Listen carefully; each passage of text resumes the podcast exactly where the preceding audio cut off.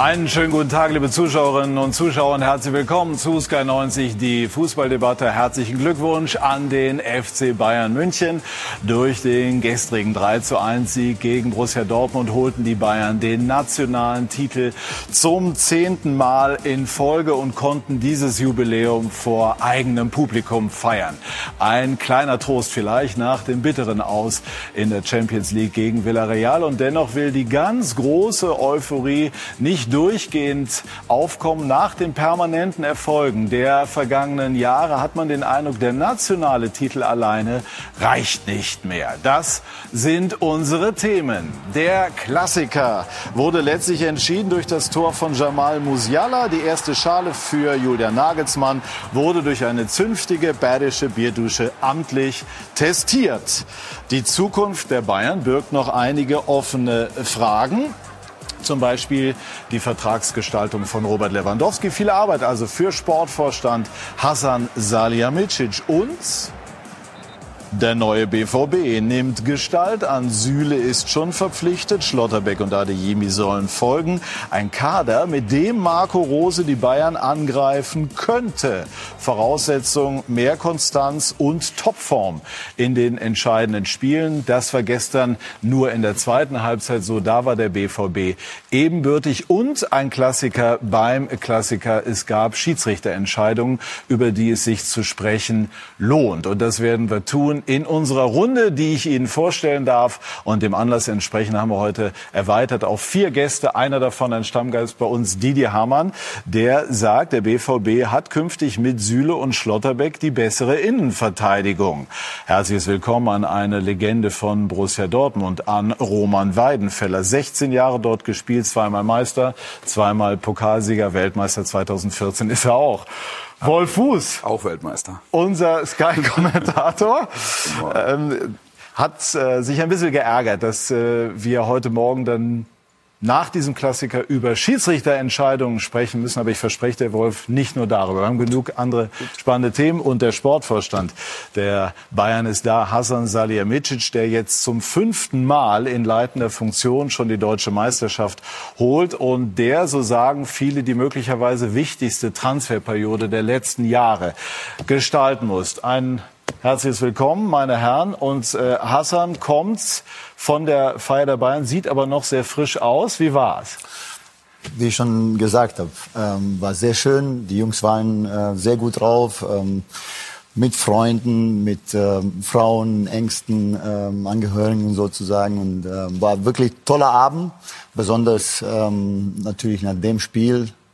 Volle Allianz Arena. Ähm, unsere Fans haben uns sensationell unterstützt und äh, ja und dann gegen BVB haben wir die Chance gehabt, eben äh, die Meisterschaft klar zu machen. Das haben wir getan und äh, ja, hat alles gepasst. Hat es ein bisschen entschädigt für das Aus in der Champions League oder ärgern Sie sich trotzdem immer noch darüber?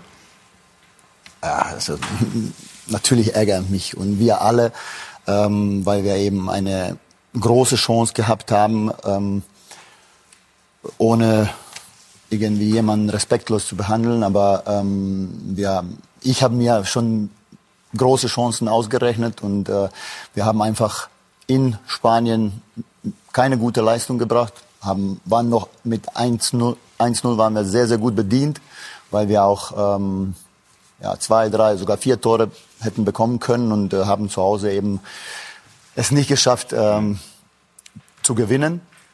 Äh, das tut mir schon weh, weil ähm, ich kann einfach nicht verlieren und ähm, das äh, wird auch schon noch länger bleiben. Aber wir müssten jetzt zu Tagesarbeit übergehen, aber das bleibt schon hängen. Gut, aber jetzt sind Sie deutscher Meister und auch wenn es in gewisser Form zur Routine wird und äh, einige nicht ganz zu Unrecht beklagen, dass es langweilig sein könnte, ist das eine herausragende sportliche Leistung der Bayern und das wollen wir an dieser Stelle auch betonen. Und irgendwie, Jürgen Müller, ist es doch auch immer wieder schön.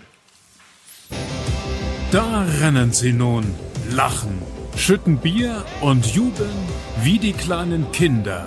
Soll keiner sagen, es könne sich hier keiner mehr freuen über den zehnten Titel in Folge.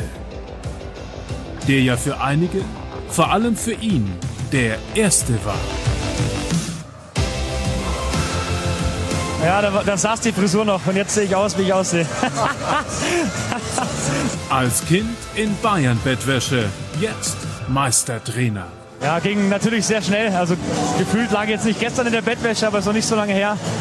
Bin ja immer noch äh, zarte 34, von dem her schon ging alles sehr schnell. Andere haben mehr Routine. Ist jeder Titelgewinn anders? Schon, ja. Äh, immer eine andere Situation, andere Saison. Äh, auch die Phase war, wo oft, wir haben schon gelesen, dass äh, wahrscheinlich Bayern kann man schlagen. Das hat auch gestern nicht geklappt. Das 3 zu 1 gegen den Tabellenzweiten aus Dortmund war ein würdiger letzter Schritt zum Titel. Der zwar der einzige diese Saison bleiben wird, sicher aber nicht der einfachste war. Das ist einfach das Schönste. Alles andere kann man vielleicht sagen, Champions League ist natürlich das Sahnehäubchen, aber die Bundesliga ist das, wofür die Fans ins Stadion gehen. Dass auch der BVB durchaus das Zeug zum Partycrasher hatte, ging fast unter. Beim Stand von 2 zu 1 hätte es 11 ergeben müssen. Bayern gegen Dortmund.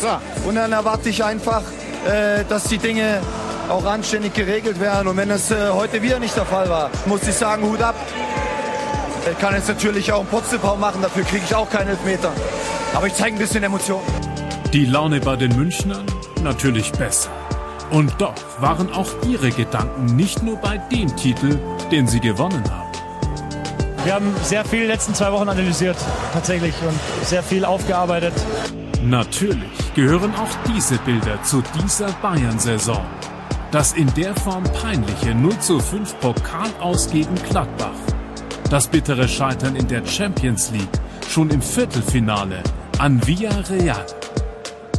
Die Hinrunde war gut, dann haben wir ähm, ein paar Tiefs gehabt natürlich und äh, man merkt, dass jeder will. Das kann man äh, keinem Spieler absprechen. Das mit dem Wollen wird nun die entscheidende Frage sein, wenn alle Weißbiergläser wieder gespült sind. Wer von den Leistungsträgern will denn nun länger bleiben? Bei wem will das der Club unbedingt? Bei Müller und Neuer hörte man Annäherungen raus. Bei Lewandowski nicht. Wollen Sie denn bleiben? Das muss auch beide Seiten erwiesen, ja. Muss man sagen, das auch ist nicht so leichte Situation für mich. Die Bayern und der zehnte Titel in Folge. Nach der Sause wartet viel Arbeit. Also Glückwunsch nochmal an die Bayern. Irgendwie ist einem aber natürlich auch der Purzelbaum hängen geblieben von Marco Rose. Möglicherweise soll das mit der Rolle rückwärts versuchen. Ich weiß es nicht. Hätte möglicherweise Aussicht auf Erfolg. Aber was äh, fehlt dem BVB noch, um die Bayern äh, zu gefährden? Hätte das vor allem auch in dieser Saison eigentlich schon geschehen können? Ja, ich glaube, in diesem Jahr wäre die Chance eigentlich sehr groß gewesen, wirklich die Bayern zu ärgern und auch um den Titel wirklich auch mitzuspielen. Also ganz ehrlich, jetzt ähm, zehnmal die Bayern den Titel gewonnen nacheinander. Auch von meiner Seite nochmal mein Glückwunsch an den FC Bayern. Aber auf der anderen Seite, wenn du jetzt überlegst, man hat in acht direkten Duellen oder sowas ähm, wirklich jetzt ähm, äh, siebenmal in der Bundesliga verloren und einmal auch im Supercup. Das ist natürlich deutlich zu wenig für die Ansprüche von Borussia Dortmund. Was, Didi, machen die Bayern und haben sie auch in dieser Saison besser gemacht als die anderen? Was macht sie meisterwürdig?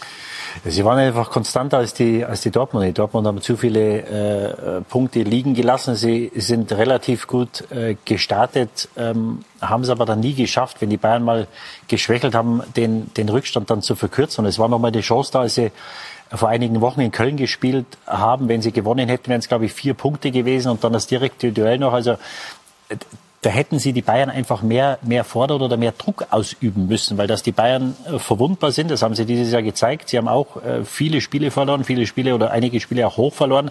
Ähm, und, und da hat mir dieser letzte Glaube einfach gefehlt, dass sie die wirklich packen können. Und auch gestern wieder, natürlich, wenn sie den Elfmeter bekommen, den sie bekommen hätten müssen, weiß man nicht, wie es ausgeht.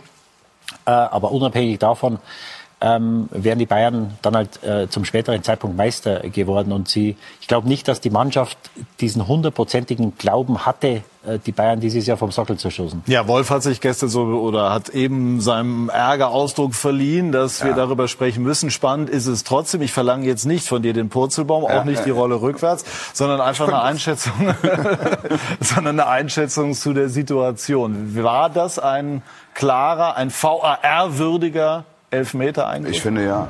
Also äh, wir haben ja auch vorher oben schon gesprochen und das ist, glaube ich, konsensfähig. Und äh, ich habe das Spiel gestern mit Lothar äh, kommentiert. Wir waren sofort bei Elfmeter. Und ich weiß nicht, was den VRR hinderte, da einzugreifen und zu sagen.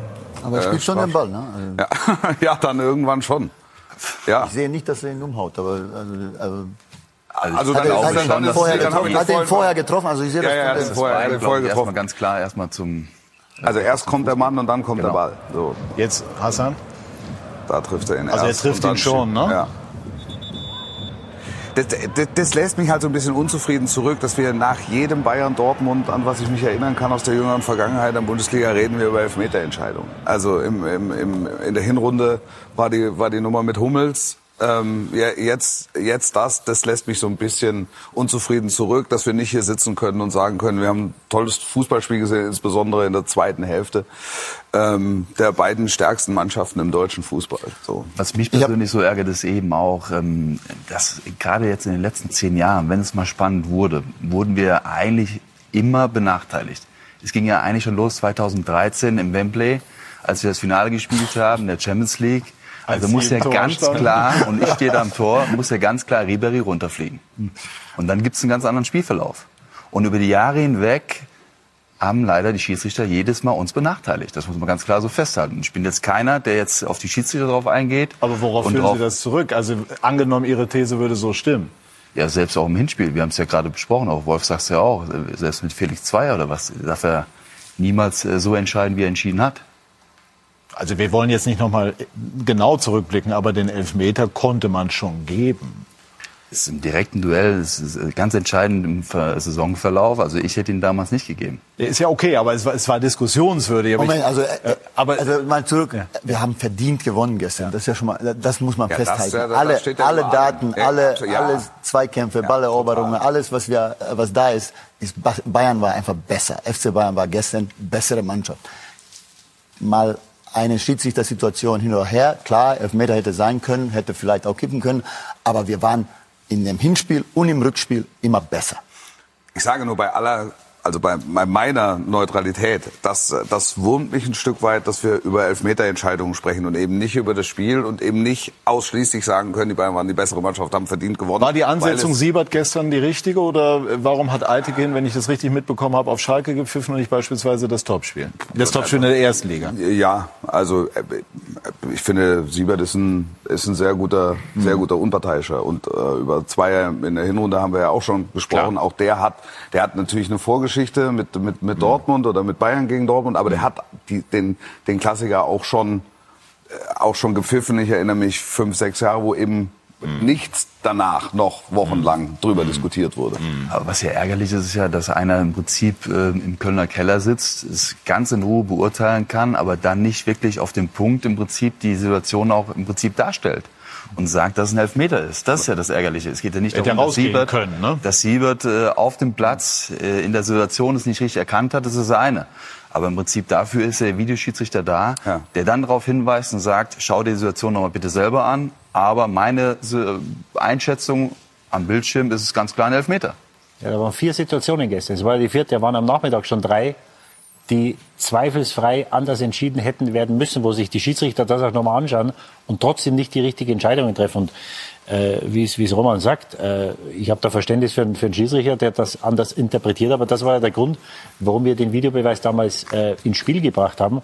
Und wenn ich an einem Spieltag, jetzt haben wir es jetzt, ich weiß nicht, das dritte oder das vierte Spielzeit, wo wir den Videobeweis haben, an einem Spieltag haben wir vier Entscheidungen, die falsch waren. Und es geht bei den Freiburgern, da geht es um die Champions League.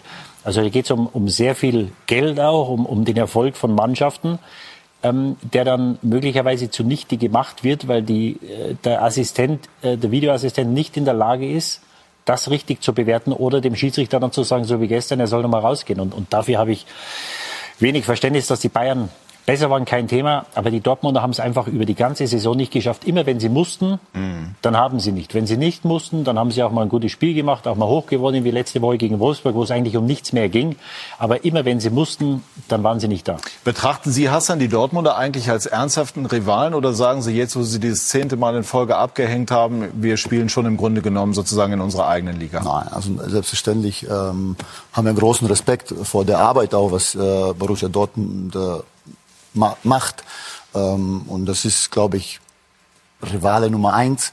Äh, aber was jetzt in Leipzig los ist, Leverkusen, ähm, das ist schon klasse und ich hoffe, dass das auch so bleibt, weil äh, Bundesliga braucht das. Diese Spannung brauchen wir. Wer ist wir wollen auch nicht mit 15, 20 Punkten Vorsprung Meister werden. Aber weil Sie werden es immer. Ich habe gestern Philipp Lahm getroffen im Ja. Stadion, dann haben wir auch ein bisschen geschmunzelt und ich muss ehrlicherweise sagen, in unserer Generation hat dieses Duell noch eine andere Brisanz. Mhm. Ne, und ich will auch mal sagen, dass die Bayern vor uns teilweise auch in der eigenen Allianz Arena auch gezittert haben. Ne, Und wir haben sie oft bezwungen in den besten Jahren von Aber uns. jetzt nicht 11, mehr so, 12, ne? 13. Jetzt ist es leider nicht so. Wir haben jetzt zwölf Punkte Rückstand auf die Bayern, haben allerdings nur acht Punkte Vorsprung auf Leverkusen und neun auf Leipzig. ist natürlich auch nicht so schlecht. Das ist natürlich auch ein Ausrufezeichen. Aber eigentlich mu- muss man es auch so festhalten, dass wirklich alle Mannschaften im vorderen Drittel unheimlich oft geschwächelt haben. Aber, äh, Du hast gerade gesagt, ihr wurdet benachteiligt in den letzten Jahren. Schon alleine, wenn man die Saison sieht, jetzt, wir haben ja, glaube ich, 29 oder 30 Tore mehr geschossen. Äh, Wir haben schon sehr, sehr gute Hinrunde gespielt. Wir haben schon konstanter gespielt und besser gespielt. Und das muss man ja tatsächlich auch sagen. Also wenn wir, wenn wenn wir jetzt drüber reden, die Bayern hätten geschwächelt. Also wie viele Spiele habt ihr verloren? Vier. Das ist da, also da ist Schwäche ist, ist relativ. Du musst ja trotzdem als, als ernsthafter Herausforderer dann eine perfekte Saison spielen, um dran vorbeizukommen. Absolut. Also da geht es natürlich um die direkten Duelle, aber du musst es wirklich über 34 Spieltage bringen. Man hatte immer so das Gefühl, dass innerhalb von Spielen auch mal überraschende Ereignisse passierten. Also überraschende, weiß ich nicht, Leistungseinbrüche oder oder oder da, da, hat dann das Ergebnis häufig gar nichts von gemerkt. Also jetzt zu sagen, die Bayern hätten eine schwache Saison gespielt Ja, das hat hätten, aber oder, oder hätten, hätten geschwächelt oder hätten hätten ein Angebot gemacht, ist finde ich relativ. in Sie haben für. Ihre Verhältnisse ein Angebot gemacht und, und das impliziert ja eigentlich schon alles. Sozusagen der Fluch der guten Tat. Die Ja. Bayern haben einfach die eigenen Ansprüche durch ihre Erfolge immer höher äh, geschraubt. Ist Julian Nagelsmann, der jetzt zum ersten Mal deutscher Meister geworden ist, in der Lage, eine neue Ära der Bayern zu prägen? Oder hat er jetzt die auslaufende Ära sozusagen vergoldet und besiegelt? Also erstmal freut mich das unheimlich, dass äh, wir mit dem neuen Trainerteam das erstmal geschafft haben. Ähm, klar, dass wir in dem Viertelfinale, muss man immer wieder sagen, dass wir ausgeschieden sind, wo wir meiner Meinung nach hätten große Chance gehabt. Aber ähm, Gut, ist jetzt vorbei, ne? Genau. Ähm, trotzdem, jetzt muss man auch Julian mit 34 Jahren, deswegen haben wir den Julian geholt, weil wir eine neue Ära starten wollen mit diesem Trainer, mit diesem Trainerteam.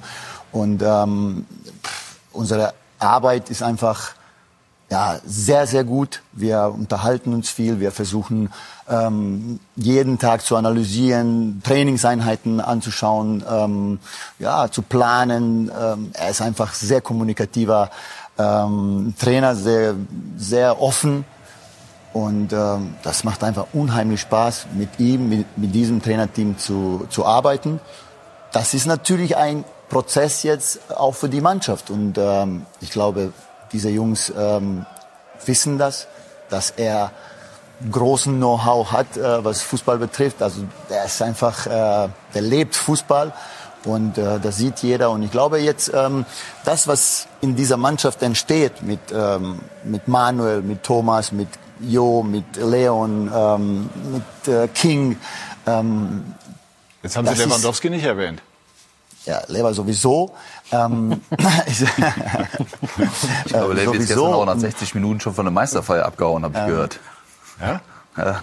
Gute und, Quelle. äh, Gute ich, Quelle. ich mach mal, zu, ich mach mal das? kurz zu Ende. Ja. Das, was, en, was, was entsteht, ähm, die Jungs merken das auch, dass mit dem Julian wirklich was drin ist und das werden wir, das werden wir versuchen auszubauen. Thema Lewandowski-Vertrag haben wir gleich ausführlich, aber einmal, wenn Robert das so reinschmeißt, stimmt das, dass, dass Lewandowski gestern Kann ich wirklich ist? nicht sagen. Also ich habe hab keine Ahnung. Ja. Ich war, ich war mit äh, an, an einem anderen Tisch und äh, aber Ich kann nur sagen, dass die Stimmung top war. Ähm, Karl-Heinz Rummenigge hat bei Bild TV gesagt, Nagelsmann habe eine sehr, sehr gute Hinrunde gecoacht, in der Rückrunde die eine oder andere diskussionswürdige Entscheidung getroffen. Können Sie dem folgen, Didi? Also ich, ich tue mich immer schwer, auf ähm, taktisch äh, spezifische Sachen einzugehen. Er sieht die Mannschaft jeden Tag. Natürlich gab es jetzt diese Diskussion, hätte er mit, mit vier hinten spielen sollen gegen Villarreal. Äh, Davis kam nach langer Pause zurück, hat in Villarreal ein, ein tolles Spiel gemacht. Also was der Junge Woche für Woche abliefert, wenn er spielt, ist sensationell ist müßig zu Aber Nagelsmann merkt jetzt, was es bedeutet, Trainer von Bayern zu sein. Das war ihm in der Theorie sicherlich vorher auch bewusst, aber die vergangenen Wochen haben schon gezeigt, was für ein Wind wehen kann. Das, das, das, mit Sicherheit. Und er hat ja gesagt in der, in der Analyse oder er hat das gestern im Interview oder nach dem Spiel gesagt, äh, er wird das so weitermachen, wie er es gemacht hat, das ein oder andere implementieren und reinbringen, aber vielleicht doch das Alte nicht zu sehr ändern zu wollen. Also vielleicht ist das ja schon ein, ein kleiner Fingerzeig, dass er vielleicht in der einen oder anderen Situation äh, taktisch zu viel nachgedacht hat, weil wenn du die beste Mannschaft hast, dann musst du die Jungs natürlich auch mal machen lassen. Und natürlich, wenn du gegen bessere Mannschaften spielst, dann brauchst du einen Plan. Nur wenn du die Besten hast, dann äh, ist es, glaube ich, auch keine Schande zu sagen, die anderen sollen ja. sich nach uns richten. Und das ist vielleicht etwas, was er jetzt im ersten Jahr gelernt hat, was er vielleicht auch gelernt hat im Villarreal-Spiel, obwohl ich sage, in Spanien das Spiel haben sie nicht durch die Aufstellung verloren, das haben sie durch die Einstellung verloren, weil sie nach zehn Minuten, als sie das 1-0 kassiert haben, haben sie auf einmal gemerkt, oh, die sind so schlecht doch nicht. Also äh, deswegen hat er mit Sicherheit das eine oder andere gemacht, was er im Nachhinein anders machen würde. Aber das, wie, wie es Brazzo sagt, das ist ein Lernprozess.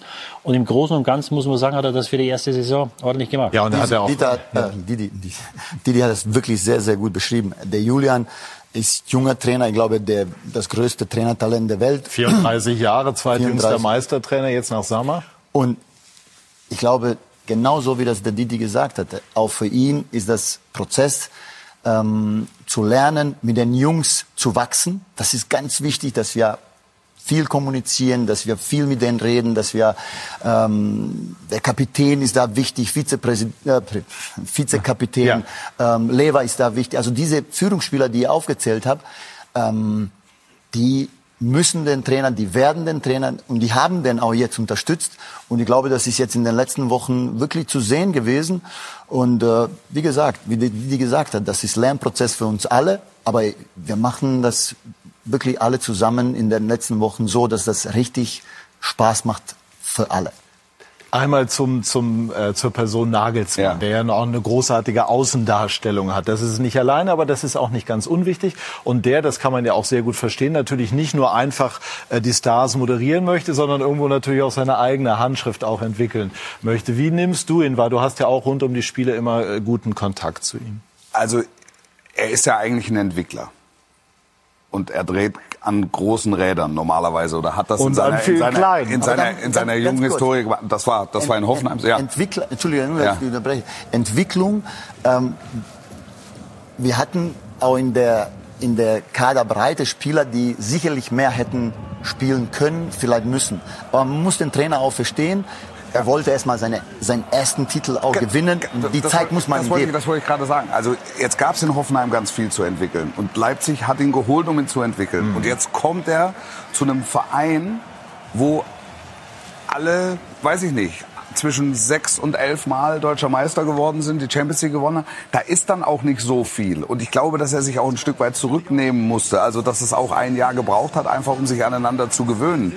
Und deshalb finde ich, müsste der FC Bayern dieses Aus ähm, gegen Villarreal auch als Chance begreifen. Also die Zeiten sind, wie sie sind. Also wir werden, wir werden noch drüber reden. Es ist nicht mehr so, dass die Bayern automatisch jeden Spieler aus der Bundesliga bekommen, den sie haben wollen. Ähm, entsprechend müssen die sich jetzt auch zu einem Verein entwickeln, der möglicherweise Spieler mehr entwickelt, als das vor ein paar Jahren passiert hat. Und deshalb glaube ich, dass äh, Nagelsmann ja auch einen Fünfjahresvertrag unterschrieben hat und dass es ähm, äh, Hassan und all den anderen auch, auch klar war, dass es da einen Weg zu gehen gibt. Und deshalb braucht es eine gewisse ähm, Langfristigkeit in der Zusammenarbeit. Und auch in dieser Sendung. Es gibt aber in dieser Sendung auch eine Kurz- und Mittelfristigkeit ja. und die wird sich unmittelbar an diese Diskussion äh, anschließen. Wir schnaufen ganz kurz durch und sind dann wieder zurück bei SK90, die Fußballdebatte.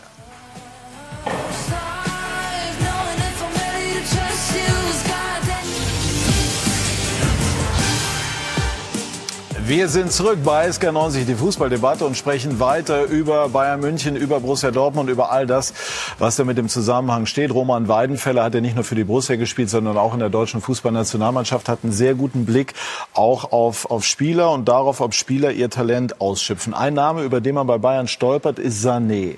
Haben Sie eine Idee, warum dieser Spieler sein überbordendes Talent nicht konstant in Leistung umsetzt? Ich glaube, so was man so raushört, ist eben, dass es ein sehr sensibler Spieler ist.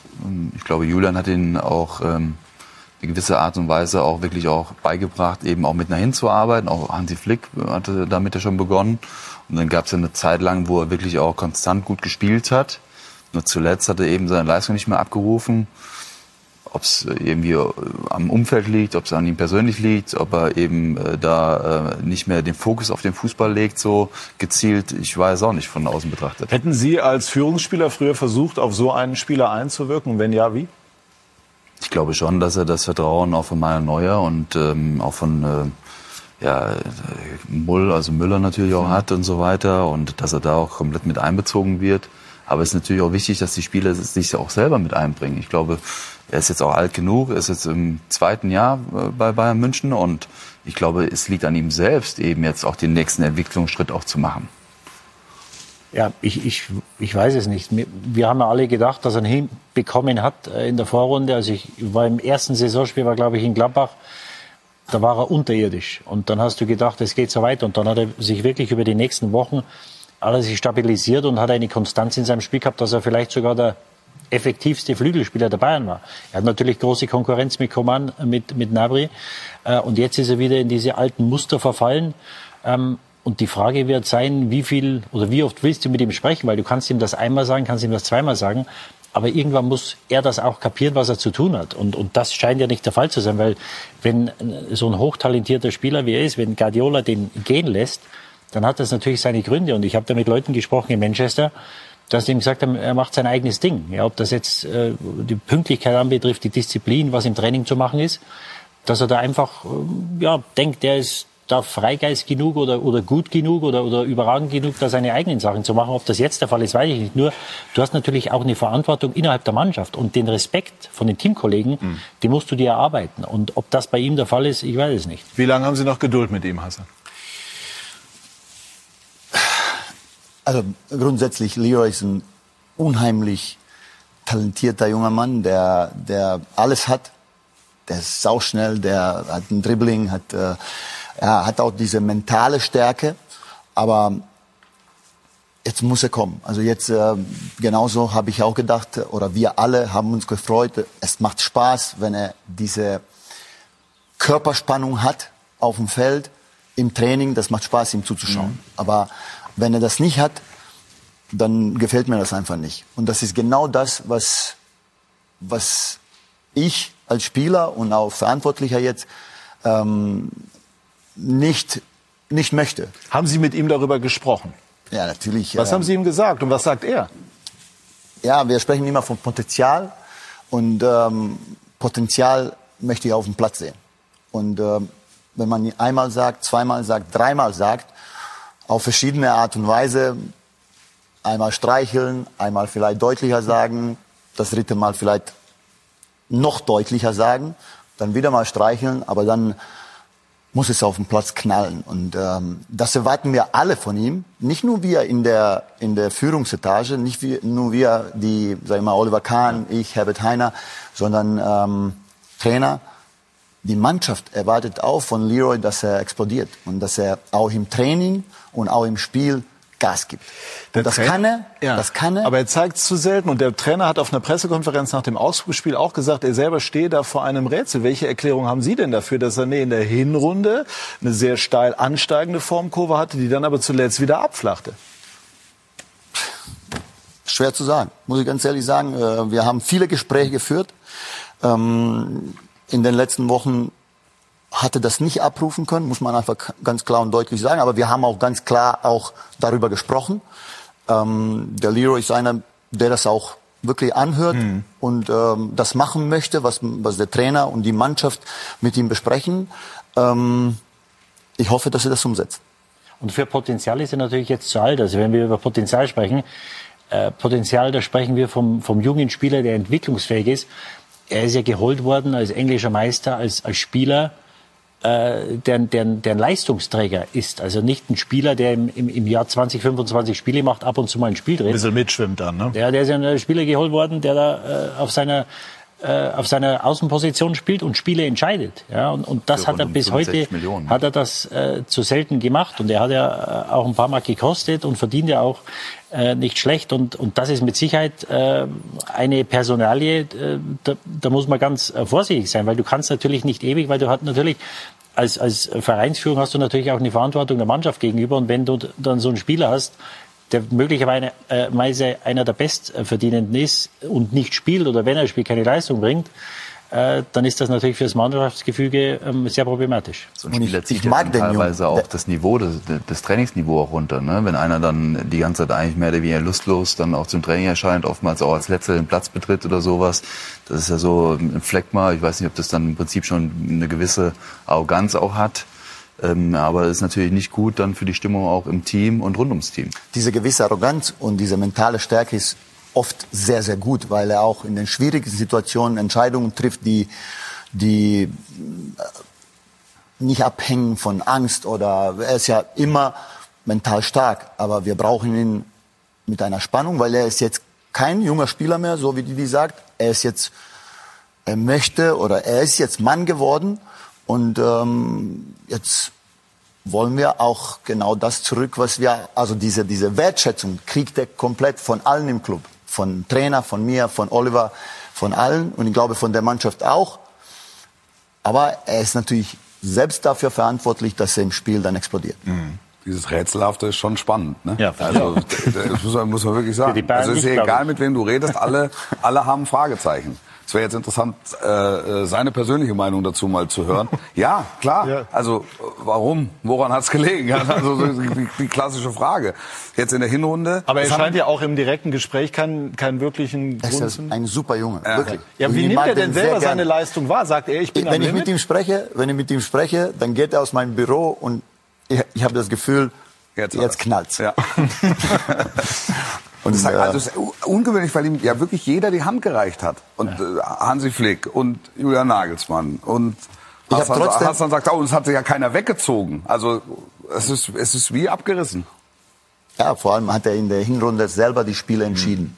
Und äh, das hat Spaß gemacht, ihm äh, zuzuschauen. Und jetzt ähm, ist das wieder ein Stück zurückgekommen oder zurückgegangen in seiner Leistung. Und ähm, ich habe aber trotzdem Vertrauen in ihn, dass er das wieder hinkriegt. Wer immer Leistung gebracht hat in den vergangenen Jahren, ist Robert Lewandowski. Sein Vertrag läuft aus 2023. Jetzt geht es darum, ob er verlängert wird oder ob er möglicherweise jetzt im Sommer noch gegen Ablöse veräußert wird. Das ist ein äh, großes Thema bei den Bayern. Und wir haben gestern bei Robert Lewandowski selber nachgefragt. Ausgangspunkt war sein Interview in Frankfurt vor einigen Wochen, als er gesagt hat, er selber habe von den Bayern noch nichts gehört. Und die Bayern selber haben mehrfach gesagt, dass sie mit ihm in Kontakt seien oder seinen Beratern und alles daran setzen wollten, äh, Lewandowski zu halten. Jetzt hören wir mal in seine Aussagen rein. Bald wahrscheinlich passiert was, aber das, was alles in Medien war, das habe ich auch so in Medien gelesen und gehört. Persönlich habe ich nie gehört. Ja, aber Sie haben ja damals auch bei mir im Mikrofon in Frankfurt vor einigen Wochen gesagt, vom Verein haben Sie noch nichts gehört. Welche Signale haben Sie jetzt bekommen? Einzige, das, was ich weiß, dass bald kommt ein Treffen, aber was passiert, dann, äh, das weiß ich auch selbst, äh, wie ich habe gesagt, über meinen Vertrag oder Zukunft. Bis jetzt war keine Worte gesprochen. Also bisher ist nichts passiert. Nichts Besonderes. Wollen Sie denn bleiben? Das muss auch beide Seiten wiesen, ja. Und das, äh, was alles passiert, ich, ich schaue auch wie die Situation und ich merke auch, was alles läuft, äh, was alles läuft und äh, muss man sagen, das auch ist nicht so leichte Situation für mich. Heißt das, der Club, haben Sie den Eindruck, der Club will Sie unter allen Umständen behalten oder nicht? Das äh, muss man an, an den Verein fragen. Dann tun wir das doch mal. Wollen Sie ihn unter allen Umständen halten? Na klar. Und warum sagt er, bisher sei nichts passiert? Hat er nicht gut genug aufgepasst oder ist tatsächlich nichts passiert? Also grundsätzlich, Lever genießt die größte Wertschätzung, die es überhaupt ähm, geben kann. Die Fans lieben ihn, wir im Verein lieben ihn. Er ähm, revanchiert sie natürlich mit Leistung. Äh, wir wollten aber natürlich auch sehen, wie weit können wir unsere sportlichen Ziele erreichen. Er ist unser Topmann, Topverdiener im Club und äh, das muss man auch dem FC Bayern erlauben, dass man erstmal ähm, erstmal sieht, wie weit kommen wir, wie viel Geld haben wir und ähm, ich habe aber mit Lever ab und zu mal gesprochen und wir haben ähm, über alles gesprochen. Natürlich spricht man ähm, über die Verträge mit seinen Beratern. Das war, werden wir tun. Er hat Vertrag bis ähm, 23. Wir haben alle Zeit der Welt mit, äh, mit ihm über über Vertrag zu sprechen, aber wir sind total zufrieden. Wir haben den besten aber Stürmer, ich, ich muss wir einmal haben nur den Stürmer, besten Stürmer der Welt und ähm, da sind wir stolz drauf. Aber ich habe das jetzt irgendwie nicht so richtig verstanden. Warum sagt er denn dann bisher ist nichts passiert? Also das verstehe ich jetzt nicht. Ja, wir haben noch nicht verhandelt. Hm. Wäre es nicht an der Zeit? Ja, machen wir. Wie kommt das? Wie interpretieren Sie das, was Lewandowski gestern gesagt hat? Ich glaube, dass er im Moment nicht ganz so zufrieden ist mit den Bayern. Er hat 33 Tore schon bislang geschossen in dieser Saison und äh, wir kennen, glaube ich, Levi alle sehr, sehr gut. Wir wissen, dass er ein sehr großes Ego hat. Wir haben mit ihm äh, zusammengespielt. Großes richtig, Ego. Ja, ne? und sehr großes Ego. Und natürlich hat er auch sehr erfolgreich für uns schon gespielt, hat sich in der auch wirklich tadellos bei uns verhalten, als er noch ein Jahr länger gehalten äh, wurde von Borussia Dortmund und ist erst dann zu Bayern München gewechselt. Aber natürlich, glaube ich, um die Gerüchte um Haaland und auch Schick, der ja gerade auch ein Thema bei Bayern ist, äh, das wird ihn natürlich nerven, dass die Namen gehandelt werden und für ihn im Prinzip nicht die Kasse aufgemacht wird. Ich glaube, es gab ja schon Gespräche auch, aber dann auch nicht konkret über Verträge oder über Zahlen, äh, sondern nur allgemein über das Alltagsgeschehen, wie es geht oder wie es eben nicht geht. Und äh, da war ich halt eben schon aus eigener Erfahrung bei Levi, dass er da halt eben schon sehr kritisch damit umgeht und dass er, glaube ich, jetzt sich im Moment Gedanken macht, ob er nicht vielleicht nochmal zwei Jahre irgendwo im Ausland unterschreibt, anstatt nur ein Jahr vielleicht bei den Bayern. Didi, wie nehmen Sie die Aussagen von Lewandowski wahr? Also ich, ich hatte da wenig Verständnis für die Aussagen gestern. Er spricht davon, dass es eine schwierige Situation ist für ihn. Also er erstmal hat er noch ein Jahr Vertrag und er ist keine 24 mehr, sondern er wird jetzt 34. Ich würde ihn gerne mal fragen, in den letzten fünf Jahren, also jedes Jahr im Sommer, mit anderen oder im Frühjahr mit anderen Vereinen kokettiert hat, ob er sich mal Gedanken gemacht hat, ob das eine schwierige äh, Situation für den Verein war. Ja, weil ja jedes Jahr kamen ja diese Spekulationen, ob es City war, ob es Real Madrid war, wurden immer andere Vereine wurden da reingeschmissen von seinem Beraterteam, von, von ihm, von wem auch immer. Ja, das ist einmal das Erste. Und Wertschätzung, das ist ja das neue Modewort. Wertschätzung beruht auf Gegenseitigkeit. Ja, und Hassan hat es gesagt, er hat die Wertschätzung des Vereins, des Trainers, der Mannschaft. Der Fans. Der Fans. Nur, du kannst natürlich diese Wertschätzung dann auch nur genießen, wenn du auch weißt, was du hast und das wertschätzt, wo du bist. Und das ist bei ihm nicht der Fall. Weil alles, an was er denkt, ist er. Der hat noch nicht einmal in den letzten Jahren gesagt, wie glücklich er in München ist, wie happy er ist. Er hat alle Titel gewonnen hier.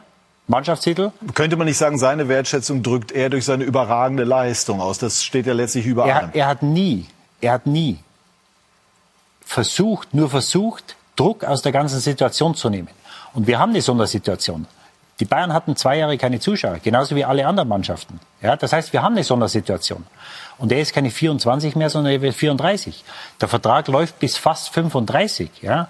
Also er kann nicht erwarten, dass der Verein sagt, wir machen noch mal zwei Jahre, bis du 37 bist, weil es weiß niemand, ob er in, äh, nächstes oder übernächstes Jahr, als wenn der neue Vertrag dann äh, zum Greifen kommt, ob er dann noch seine Tore Ich gehe einmal ganz kurz, aber könnte er nicht erwarten, dass ihr ihm genau die Situation auch noch mal klar erklärt, nämlich, dass man möglicherweise noch etwas abwarten muss, dass man aber grundsätzlich gewillt ist, äh, da wirklich also auch ein, ein, ordentliches Paket zu schnüren. Manchmal habe ich den Eindruck, es, es, es sind so diese Zwischentöne. Ich weiß es aber nicht, weil ich nicht dabei bin. Ich muss mich ja auf die Aussagen verlassen, die wir bekommen. Ich habe mit ihm darüber gesprochen. Ähm, wir haben ein paar Mal darüber gesprochen und äh, ähm, das ist auch so. Ähm, ich habe dann auch mit seinem Berater gesprochen. Wir haben uns verabredet. Wir werden darüber reden. Wir haben alle Zeit der Welt zu reden und äh, wie Didi gesagt hat, trotzdem sind wir glücklich, dass er da ist. Ähm, wir sind stolz darauf, dass er da ist. Er ist ja äh, der beste Stürmer der Welt und ähm, ja, jetzt warten wir ab, äh, wie die Gespräche laufen. Aber dass er Vertrag hat nächstes Jahr, das ist klar. Ja, es ist jetzt natürlich so, nach, nach Fußballarithmetik oder Profiarithmetik wäre es für die Bayern jetzt 2022 der, wenn man es wollte, geeignete Zeitpunkt, sich zu trennen, weil man dann noch eine Ablöse generieren ja. könnte und äh, weil man Wahrscheinlich dann... Wahrscheinlich sogar eine namhafte. Ne? Eine namhafte Ablöse und weil, wenn man, wenn man argumentiert, dass auch Nagelsmann die Möglichkeit gegeben werden soll, wirklich etwas Neues aufzubauen, das natürlich ein nicht ungeeigneter Zeitpunkt wäre. Dagegen steht natürlich die nach wie vor herausragende Leistung ja, von Lewandowski. Ja. Wie, wie ordnest oder, oder wie analysierst du es? Nee, das, äh, das ist ja das Spannungsfeld. Das ist genau das, was du jetzt gerade eben beschrieben hast. Auf der einen Seite kriegst du jetzt noch, ähm, würdest du jetzt für Lewandowski noch Ablöse ähm, kassieren. Ja. Auf der anderen Seite brauchst du irgendjemanden, der dir 30 plus Pflichtspielen, 40 plus an, an Toren in der Saison garantiert. Oder du musst halt grundsätzlich sagen, dass du dich vom Modell der klassischen Neuen verabschiedest oder aber du hast irgendwas in der Hinterhand, was du dann entwickelst oder das System irgendwie umstellst oder, oder umbaust. Ich habe schon Verständnis oder ich habe großes Verständnis dafür, ähm, dass die Bayern sich da eine gewisse Zeit nehmen, um das auch für sich äh, klarzuziehen. Weil ist das ist, ja, es ist eine, das, das wird ja häufig vergessen. Also wir, wir, wir haben immer noch eine pandemische Lage. Und ähm, wenn du jetzt nicht großzügig alimentiert wirst aus dem arabischen Raum, dann kannst du nur das ausgeben, äh, äh, was du was du hast. Ja. Und dann musst du musst du Kassensturz machen. Und ich habe es ja vorhin schon gesagt. Also es ist ja nicht mehr so, dass die Bayern automatisch jeden Bundesligaspieler bekommen, den sie wollen. Und das war vor zehn Jahren noch anders. Also das ist eine neue Situation. Harvards, äh, Wirtz verlängert in Leverkusen. Ähm, das, das Haaland-Projekt ist, äh, ist so groß. Werner geht nach Chelsea. Ähm, so, also deshalb müssen die sich, also muss man den Bayern, glaube ich, schon auch die Möglichkeit geben, sich auf die neue Situation einzustellen. Aber nochmal einmal ganz konkret. Ich habe gestern das Interview mit ihm geführt. Jetzt kann man sagen, großes Ego und das soll er alles nicht. Aber es ist eben so. Er ist Weltfußballer, die haben dann möglicherweise auch so ein Ego. Also ich habe das Interview oder nach dem Interview gedacht, boah, das könnte jetzt auf eine Situation zulaufen, wo sich die, ähm, die Dinge verhärten. Wie nehmen Sie das wahr? Wenn man jetzt auch noch mit reinnimmt, ist alles ist nur ein Detail, aber hat möglicherweise die Meisterfeier zu früh oder früh nicht zu früh, sondern früh verlassen, wollen wir alles nicht höher hängen als es ist. Äh, trotzdem, ich hatte gerade nach dem Gespräch gestern das Gefühl, ui, das klingt so, als wäre jemand angefasst. Also ich habe grundsätzlich den Lever in den letzten Wochen absolut entspannt gesehen mhm. und ähm, erlebt. Hat er mehrere ähm, Gesichter? In den, bitte? Hat er mehrere Gesichter? Er ist ein Vollprofi. Mhm. Er möchte jeden Tag ähm, perfektes Training haben. Er möchte seine Aktionen im Training haben. Er möchte flanken. Er möchte Tore machen. Wenn er im Spiel kein Tor macht, sitzt er in der Kabine und ist stinke sauer, ähm, was sie natürlich ausmacht. Ja. Und deswegen ist er auch so gut. Mhm. Ähm, deswegen sage ich ja, äh, man muss Lever auch nehmen können. Man muss ihn ähm, äh, managen können, sagen wir mal so. Aber er gibt das auch zurück. Und äh, ich sehe jetzt nicht, dass sich die Fronten irgendwie verhärten sollten, weil ich den wirklich äh, sehr entspannt gesehen habe in den letzten Und wie, wenn wir die Optionen durchgehen, ist es eine Option, ihn 2022 abzugeben, zum Beispiel wenn Barcelona Ablösesumme XY zwischen 40 und 50 Millionen auf den Tisch legt? Nein. Können Sie ausschließen? Ja. Können Sie generell ausschließen, dass Lewandowski 2022 die Bayern verlässt? Ja. Das heißt also, er bleibt bis 2023 Gegebenenfalls würden Sie ihn ablösefrei dann gehen lassen. Er hat einen Vertrag bis 13.06.23. Ja, das heißt, Sie würden ihn dann gegebenenfalls ablösefrei gehen lassen. Also den Vertrag bis 2023 wir, bedient er definitiv. Wir werden jetzt Gespräche führen und werden schauen, wie sich die Gespräche entwickeln. Mehr kann ich ja nicht sagen. Aber 2022 Sommer ist definitiv ausgeschlossen. Wie ich schon gesagt habe, er hat Vertrag bis 30.06.23 und ähm, jetzt haben wir Zeit, darüber zu reden, was danach ist. Das ist eine Aussage. Punkt. Ich kann, mich, ich kann mich an eine Situation erinnern, als ich noch gespielt habe, da hat man über 30, hat man nur noch Einjahresverträge gemacht. Also nicht mit 35, mit 30. Sobald du über 30 warst, ein Jahr vielleicht mit einer Option, wenn du eine gewisse Anzahl Spiele machst. Ähm, und das hat sich ja dann schon etwas geändert in den letzten Jahren. Und äh, noch mal zurückzukommen, der Voll wieder sagt, du brauchst einen Stürmer, der 30, 40 Tore schießt. Also den brauchst du nicht. In München haben bisher alle Tore geschossen. Ja, und ich will, ich verweise immer wieder darauf, die letzten Champions League Titel, die geholt wurden, die wurden geholt mit Giovanni Elber, als Hasser noch dabei war, der nie über 20 oder 25 Tore geschossen hat, der aber 20 vorbereitet hat. Und das nächste Mal war es mit Mandzukic. der, glaube ich, keine 15 geschossen hat, aber sich für die Mannschaft aufgearbeitet hat. Deswegen, natürlich gehen dir die Tore irgendwo ab.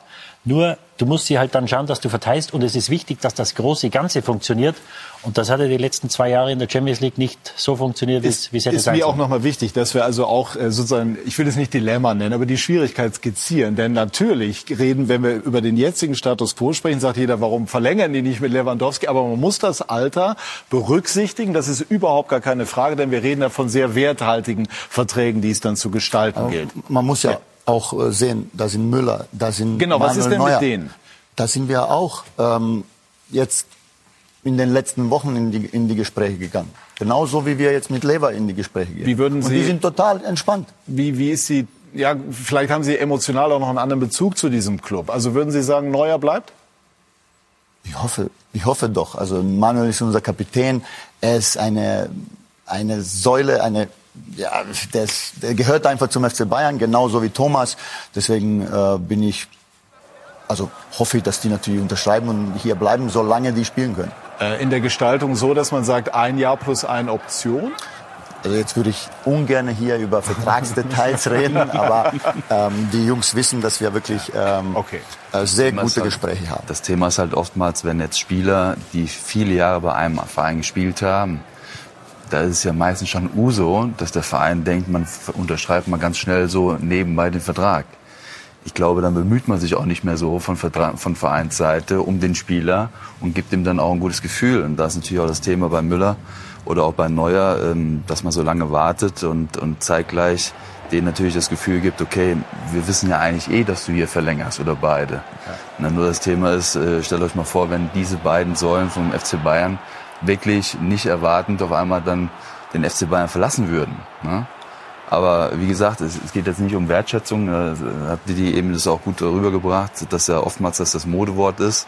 Aber trotz allem, äh, glaube ich, sollte man schon die Themen dann auch angehen, wenn sie anstehen. Ja. Karl-Heinz Rummenigge, der frühere Vorstandsvorsitzende, hat sich dazu heute Morgen auch äh, geäußert und auch nochmal die Schwierigkeiten skizziert. Und Lewandowski verlängert beim FC Bayern? Das weiß ich nicht, aber er hat einen Vertrag, der noch bis 2023 gilt. Also äh, ich bin eigentlich optimistisch, dass er im nächsten Jahr noch da ist. Vertragsverhandlungen, Vertragsverhandlungen in Zeiten, wo die Premier League, wo Paris Saint-Germain in den letzten Jahren so auf, äh, ja, wie soll ich mich ausdrücken, so, so, also äh, im großen Stil ganz einfach Transfer gemacht hat. Das wird alles nicht einfach und äh, die Bundesliga muss ein bisschen aufpassen, dass sie wettbewerbsfähig bleibt, nicht nur national, sondern auch international und dementsprechend dazu braucht man Geld und ähm, in England, die haben wesentlich mehr TV-Geld, die haben Besitzer, die Multimilliardäre sind und das wird nicht einfach gegen diese Clubs dann eben äh, auch wettbewerbsfähig zu bleiben. Ja, man darf eins nicht vergessen, er ist 2014 ablösefrei gekommen. Der wäre dann neun Jahre da gewesen.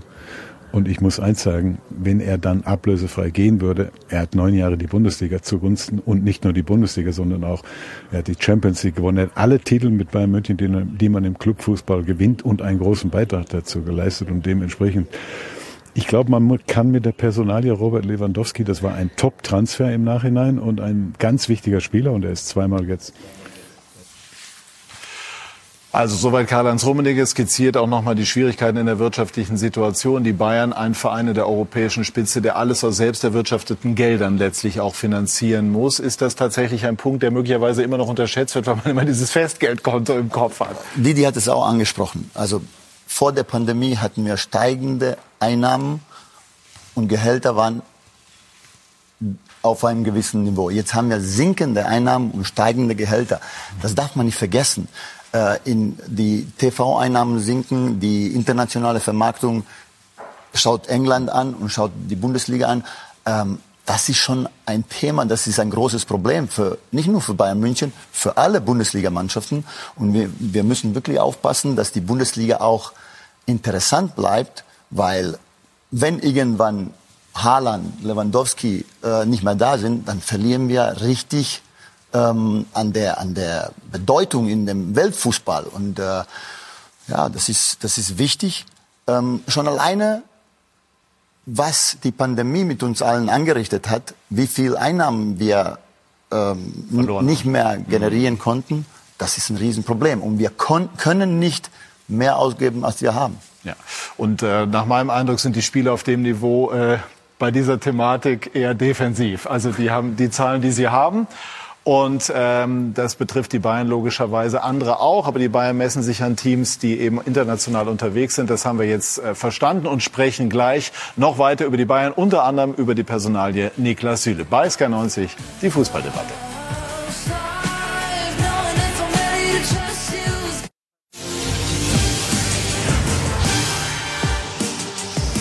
Wir sind zurück bei SK90, die Fußballdebatte, sprechen über die spannende Personalpolitik ähm, der Bayern, haben jetzt gesprochen über die Vertragssituation und wollen einmal kurz noch, Didi, auch äh, zurückblicken. Ähm, Ihre These ist grundsätzlich, dass äh, die Personalie Süle, der Abgang zu Borussia Dortmund, bei den Bayern so das eine oder andere auch in der Kabine ins Rutschen gebracht hat. Warum?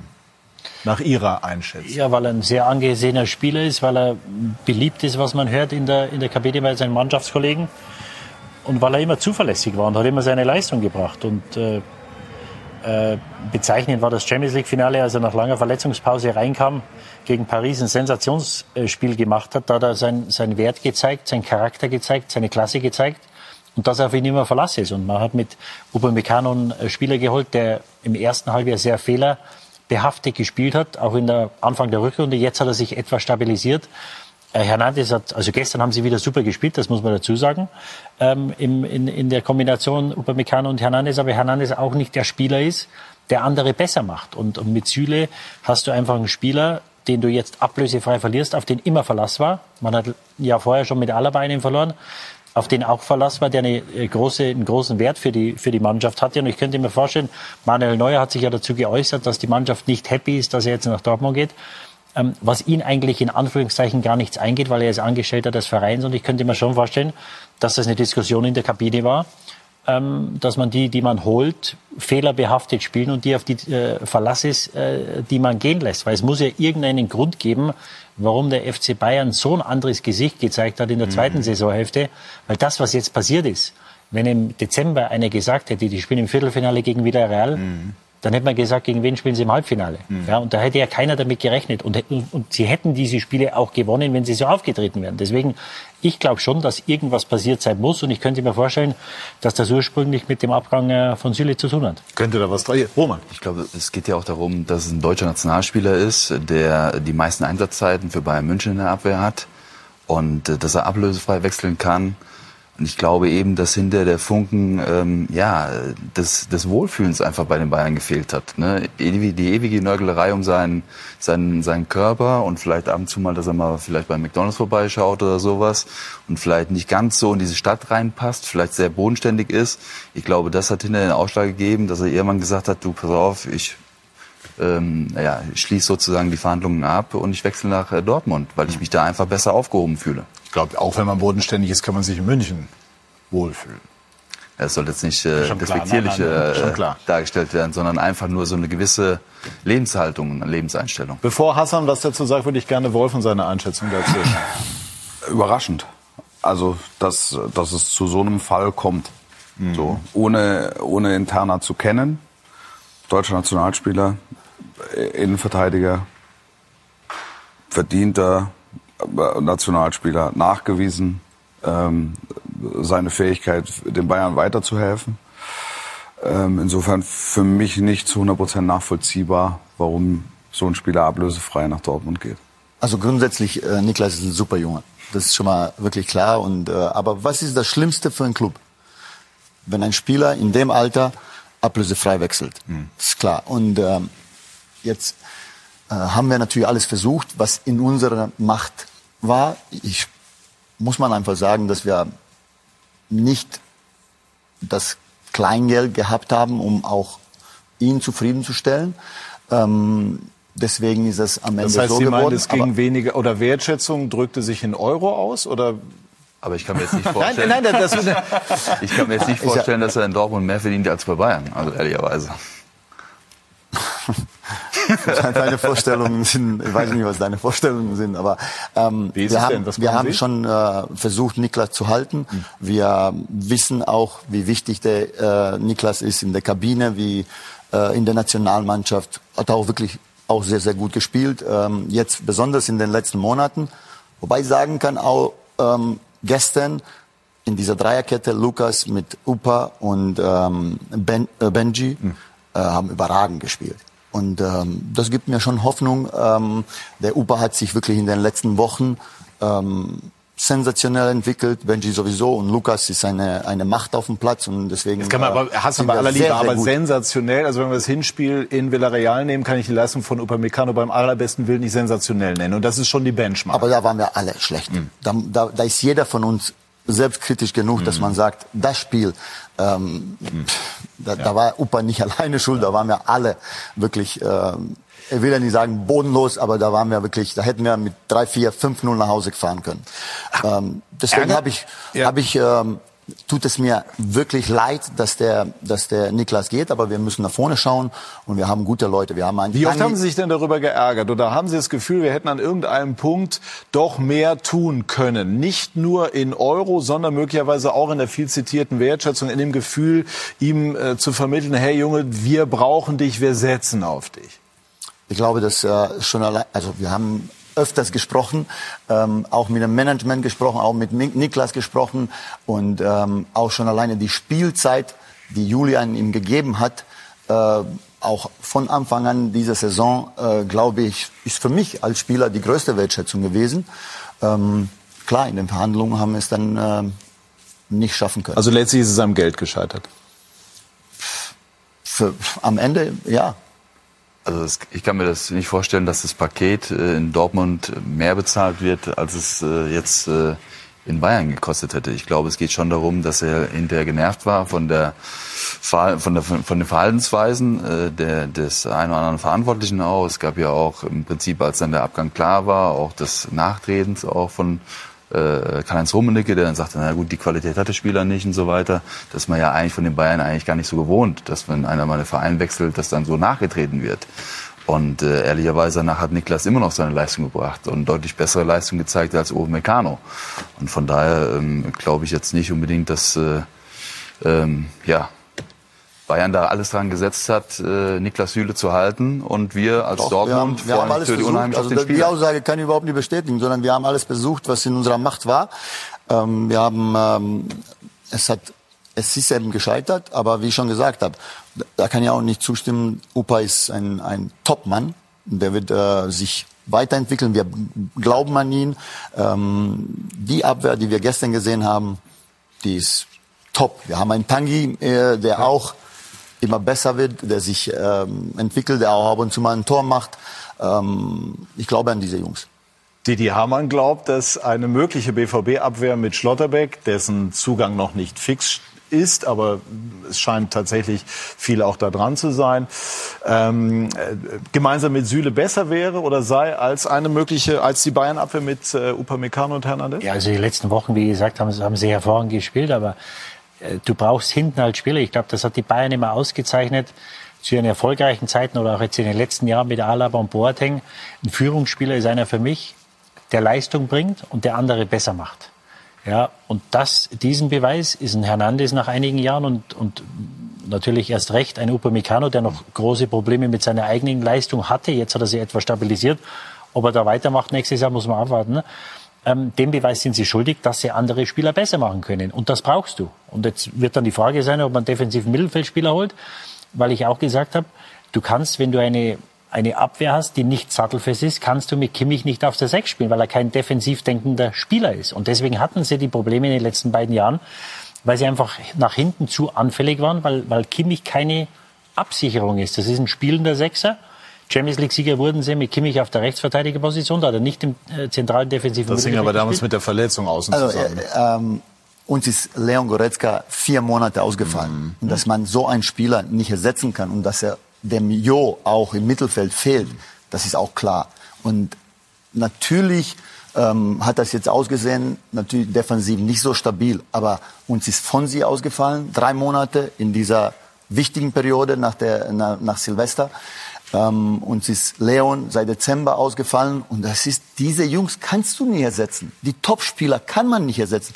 Wenn Lever ausfällt, wenn, wenn Manuel Neuer ausfällt, die kann man nicht ersetzen. Und deswegen muss ich auch wirklich sagen, dass äh, diese Mannschaft, wenn die komplett ist, boah, Ja, Hasan, ich, ich lasse das gelten. Ist eine nur, Top-Mannschaft. Nur Goretzka spielt ja nur die Hälfte der Spiele. Das heißt, du musst ja immer damit rechnen, dass wenn du nächstes Jahr 50 Spiele hast, dass Goretzka nur 25 macht. Ich hoffe auch, dass er 40 oder 45 macht.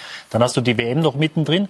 Das heißt, du musst ja davon ausgehen, wenn wir jetzt die letzten Jahre als Maßstab nehmen, dass ein Goretzka nächstes Jahr nur 50 Prozent der Spiele macht. Deswegen kommen wir jetzt wieder zurück, das, äh, was ich am Anfang gesagt habe. Und das ist auch Julians Denke, dass äh, diese Jungs, zum Beispiel wie Rocker, wie Richards, dass die auch, ähm, auch die Jüngeren, die danach kommen, dass die natürlich mehr Spielzeit brauchen, aber man muss dem Trainer auch zugestehen, dass er erstmal ein paar Titel oder die erste deutsche Meisterschaft gewinnt und dann auch es in dieser Saison auch für ihn schwierig war, zu entwickeln. Also das heißt, Sie glauben noch an diese Spieler, wie Rocker, wie Richards. Das wird Ihnen jetzt zum Teil aufs Brot geschmiert im Sinne von, diese Einkäufe haben nicht so gezündet. Ich bin, ich bin fest davon überzeugt, dass der ähm, Mark in Rocker. vielen, an, ja, Mark Rocker, äh, dass er in vielen oder fast allen Bundesligamannschaften spielt. Mhm. Also Was ist mit Grafenberg von Ajax, der die Position spielen könnte, über die Didi eben gesprochen hat? Ist ein guter Spieler. Für die Bayern? Aber wir sind in Gesprächen. Ja. So, so, so viel kann ich sagen. Tendenz? So ein Transfer, da muss einiges passen. Aber sieht gut aus. Kann, kann ich nicht sagen. Ja. Schwierig. Schwierig? ja, also alle Transfers sind schwierig. Ja. Aber das ist ja der, das ist ja der Ansatz. Im Prinzip ab Kaderplatz, weiß ich nicht, 15, 16, da äh, wirkliche Alternativen zu schaffen. Wenn wir jetzt letzte Woche ähm, gesehen haben, wen Leipzig äh, da noch einwechseln kann in so einer Situation, nicht so verletzungsgeplagt, das kommt noch mit dazu. Äh, da merkst du schon, da ist eine irre Qualität in der Gesamtheit des Kaders äh, vorhanden. Ist das, ist, also ist lass uns mal ganz kurz mal zurückblicken in, sagen wir mal, in, ins Jahr, als wir Coutinho Perisic, Thiago abgegeben haben. Ja. Was wäre nach dem Champions League eurer Meinung nach ähm, das Beste gewesen, also den Champions League Sieg, das Beste gewesen? Natürlich die ganze Mannschaft so zu halten und die nächsten Jahre. Aber da war Pandemie, da waren sinkende Einnahmen, da hatten wir keinen Zuschauer im Stadion. Das soll keine Entschuldigung sein, aber wir können nicht den Club in Ruin treiben, sondern wir müssen schauen, wie viel Geld haben wir, was können wir bezahlen, was können wir nicht bezahlen. Und so muss man dann die Kaderplanung machen. Ist, ist dass der FC Bayern, muss einmal, der, ganz kurz, dass der FC Bayern nicht 20 Topspieler haben kann, dass wir die nicht bezahlen können, ist doch selbstverständlich. Deswegen gibt es 13, 14 Top und dann sind das Top-Talente, junge Spieler, die wir aus der Nachwuchsakademie ranbringen Klar. und erfahrenere, so wie Chupo zum Beispiel, der natürlich auch einen sensationellen Job macht. Deswegen, wir können nicht 20 Topspieler haben. Auch wenn es wünschenswert wäre. Wir haben jetzt eine logistische Thematik ja. und die fließt auch in die Gestaltung dieser Sendung ein, nämlich äh, in der Form, dass Roman Weidenfeller gleich für den BVB auf äh, ferne Reise geht. Genau. Äh, Nach Singapur. Nach Singapur.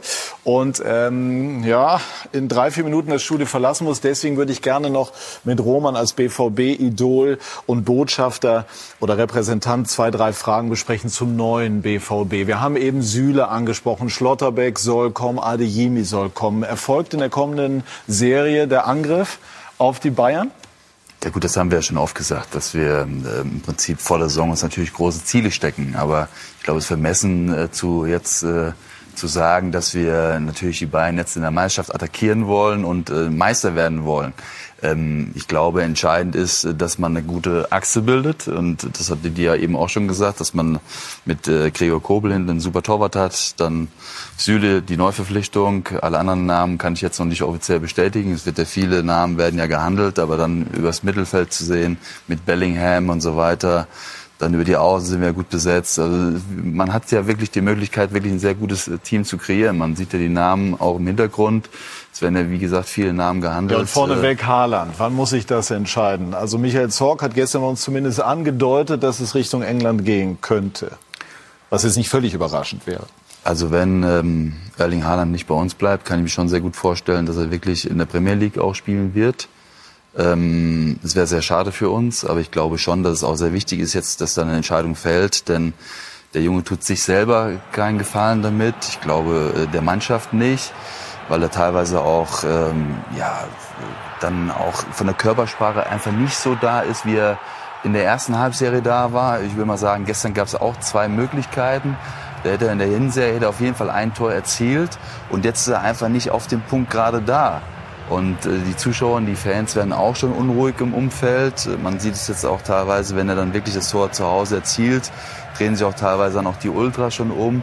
Daran merkt man schon, dass so eine gewisse Stimmung eben jetzt so ein bisschen auch gerade kippt. Mhm. Und das hängt natürlich alles damit zusammen äh, mit dieser Hängepartie. Das heißt, das muss entschieden werden, so oder so. Ich finde, es muss jetzt irgendwann auch eine Entscheidung getroffen werden äh, für beide Seiten, damit jeder leben kann. Und dann glaube ich auch noch, dass er für uns noch weiterhin erfolgreich bis zum Saisonende auf jeden Fall auf Torjagd geht. Glauben Sie, die Entscheidung ist im Grunde schon getroffen, also Richtung City nur noch nicht kommuniziert? Ich gehe stark davon aus, dass äh, Erling eine Idee im Kopf hat. Man spricht ja immer von dem Team Haaland und die werden sich natürlich auch lang genug darüber beraten haben. Ähm, und ähm, die werden bestimmt schon auch eine passende Idee auch haben. So, damit äh, ich nicht schuld bin, Roman, dass äh, Sie gleich Ihren Flug verpassen, sage ich jetzt äh, Dankeschön und äh, gute Reise. Dankeschön. Dankeschön. Und wir unterhalten uns gleich ähm, weiter noch über die Bayern bei SK90, die Fußballdebatte. Dankeschön, Roman Weidenfeller. Danke Ihnen.